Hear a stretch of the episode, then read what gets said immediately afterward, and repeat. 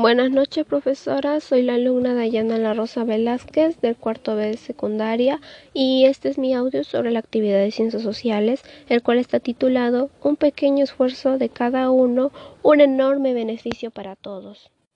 Para poder entrar en este tema, quiero mencionar qué es el desarrollo sostenible.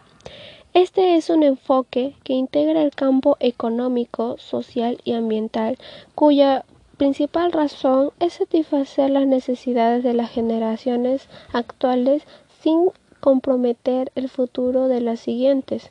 Para esto, la Organización de las Naciones Unidas ha decidido poner en marcha un plan llamado Agenda 2030, el cual es un acuerdo firmado en el 2015 que busca promover el desarrollo sostenible a través de 17 objetivos que medirán en los próximos 15 años e involucran temas como reducción de la pobreza, defensa del medio ambiente, educación de calidad, entre otros. Estos objetivos deben ser puestos en funcionamiento a nivel local, regional y global.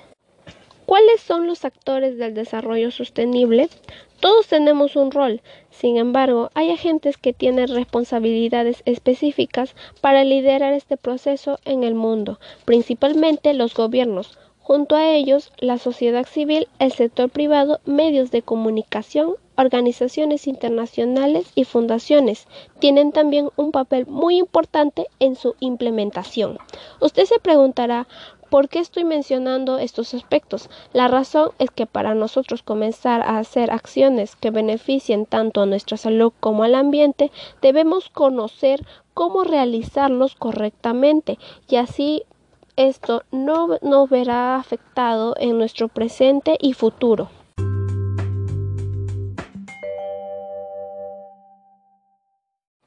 Como siguiente parte mencionaré un problema que servirá de ejemplo para saber cómo éste afecta la calidad del aire y las consecuencias que trae consigo. Huella de carbono. ¿Qué es? Es el total de gases de efecto invernadero emitidas directa o indirectamente por un producto, individuo u organización. ¿Cómo se mide? Se cuantifican los gases de efecto invernadero emitidos y se convierten en equivalentes en CO2. Esto provoca que exista un gran aumento en el cambio climático, como también se acelere el proceso de deterioro de la capa de ozono y la de varios ecosistemas, dejando la pérdida de la biodiversidad. Además, trae consecuencias graves en la salud de las personas, ya que en los últimos años se observó el incremento de personas que tienen enfermedades respiratorias, afecciones a la piel, entre otros. Tomemos como ejemplo al café. Puede tener diferentes huellas de carbono dependiendo de dónde y cómo se cultiva, de los métodos de procesamiento, embalaje y transporte, así como de las distintas formas en las que se consume y las tecnologías asociadas a esta etapa. Enfoquémonos en el ámbito industrial. Existe un espacio importante para una agenda de negocios positiva frente al cambio climático, las asociaciones públicas privadas son claves para la adopción de estrategias exportadoras nacionales que incluyen consideraciones de sostenibilidad ambiental.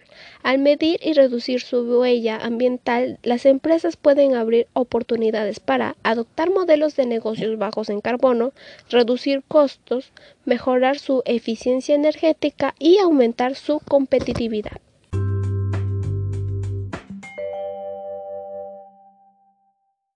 Eco Tips. Compartiré recomendaciones que son fáciles de recordar y se pueden llevar a cabo diariamente.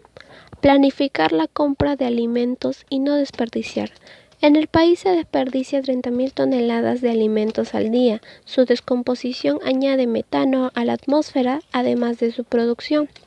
Reemplazar los focos normales por ahorradores y apagar la luz cuando no se necesite. Elimina 45 kilogramos de CO2 al año. Consumir menos y reciclar. Cada objeto que reciclamos es uno menos que se tendrá que producir. Sin embargo, es importante tomar en cuenta el tipo de material. Conducir el auto con eficiencia. Al mejorar el kilometraje del automóvil, se reduce la producción de carbono, como mantener el límite de velocidad y las llantas infladas. comer más vegetales, pollo y pescado. Las emisiones de CO2 son muy intensas en la producción de carne y lácteos, por lo que se recomienda sustituirlos por pescado o pollo tomar transporte público o andar en bicicleta.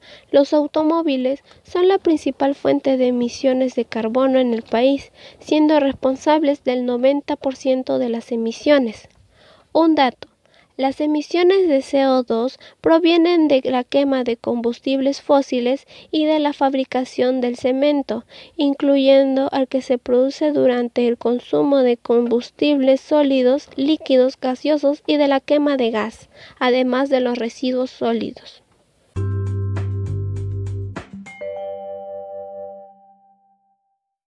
Bonus. Antes mencioné acciones que podemos realizar nosotros como ciudadanos, pero ¿qué pasa con las actividades económicas? Pues bien, ellos pueden aplicar la economía verde. ¿En qué consiste? Se refiere a procesos productivos que impulsan el desarrollo, generando empleos y bienestar, además de proteger el medio ambiente. ¿Qué industrias abarca?